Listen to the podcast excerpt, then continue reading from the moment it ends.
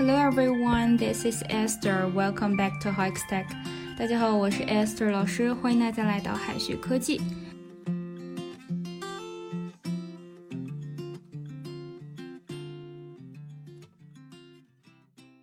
有东西落在朋友家了，问他方便今天去拿回来吗？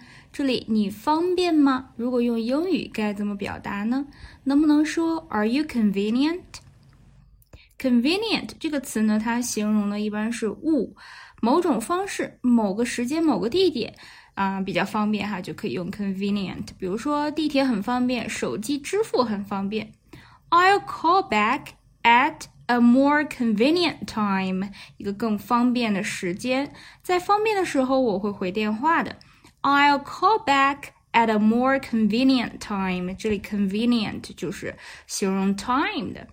而 online shopping，online shopping is both cheap and convenient。网上购物既便宜又方便。Online shopping is both cheap and convenient。想要正确用这个 convenient，把主语换成物就好了。比如说哈，什么什么对于某人来说很方便。比如说，今天晚上你方便吗？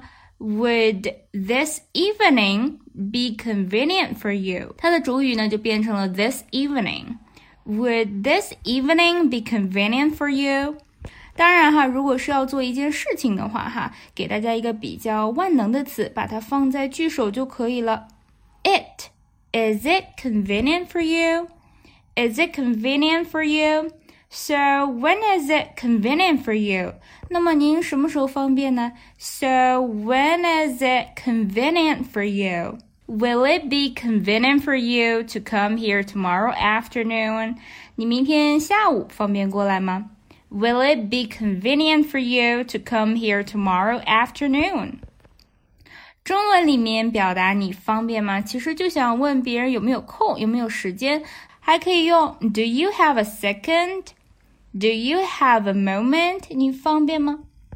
有时候呢，还有这样的场景，比如说一群人里面哈，单独叫某个人出去聊天，这个时候我们就可以说 Could I have a word for you? Could I have a word for you? 方便单独聊聊吗？还有一些表达哈，比如说 Are you free? Are you available? You got a minute? Got a second? 都可以问哈，方便吗？ 那么既然有人问哈，不方便，我们该怎么回答呢？不好意思啊，我现在有事儿。Sorry, I'm in the middle of something. Sorry, I'm in the middle of something. 我赶时间，晚点聊。I'm in a rush. Talk to you later. 我赶时间，晚点聊。It's not a good time 或者 It's a bad time 都可以回答哈，不太方便。 看一些关于忙碌的英文表达，最简单的 busy 一个形容词。We have a very busy day ahead of us today。今天迎接我们的将是非常忙碌的一天。We have a very busy day ahead of us today. I'm booked. Booked 是这个预定、预约的意思。我被预定满了，说明时间非常忙碌，没有空闲时间了。I am sorry, but I'm all booked today. 不好意思，我今天时间都排满了。I am sorry, but I'm all booked today. On the go 也可以指忙个不停。He opened a restaurant where he was on the go all the time. 他开了一家新餐厅，一直忙得不可开交。He opened a restaurant where she was on the go all the time. Hands are full，手都是满的，也是形容哈忙得不可开交。His hands are full with the meeting coming up。随着会议的临近，他忙得不可开交。His hands are full with the meeting coming up. Not have time to catch one's breath. Not have time to catch one's breath. 没有时间呼吸了，就是很忙嘛。 What a terrible Saturday! I didn't even have time to catch my breath. 糟糕的周六，我甚至连喘气的功夫都没有。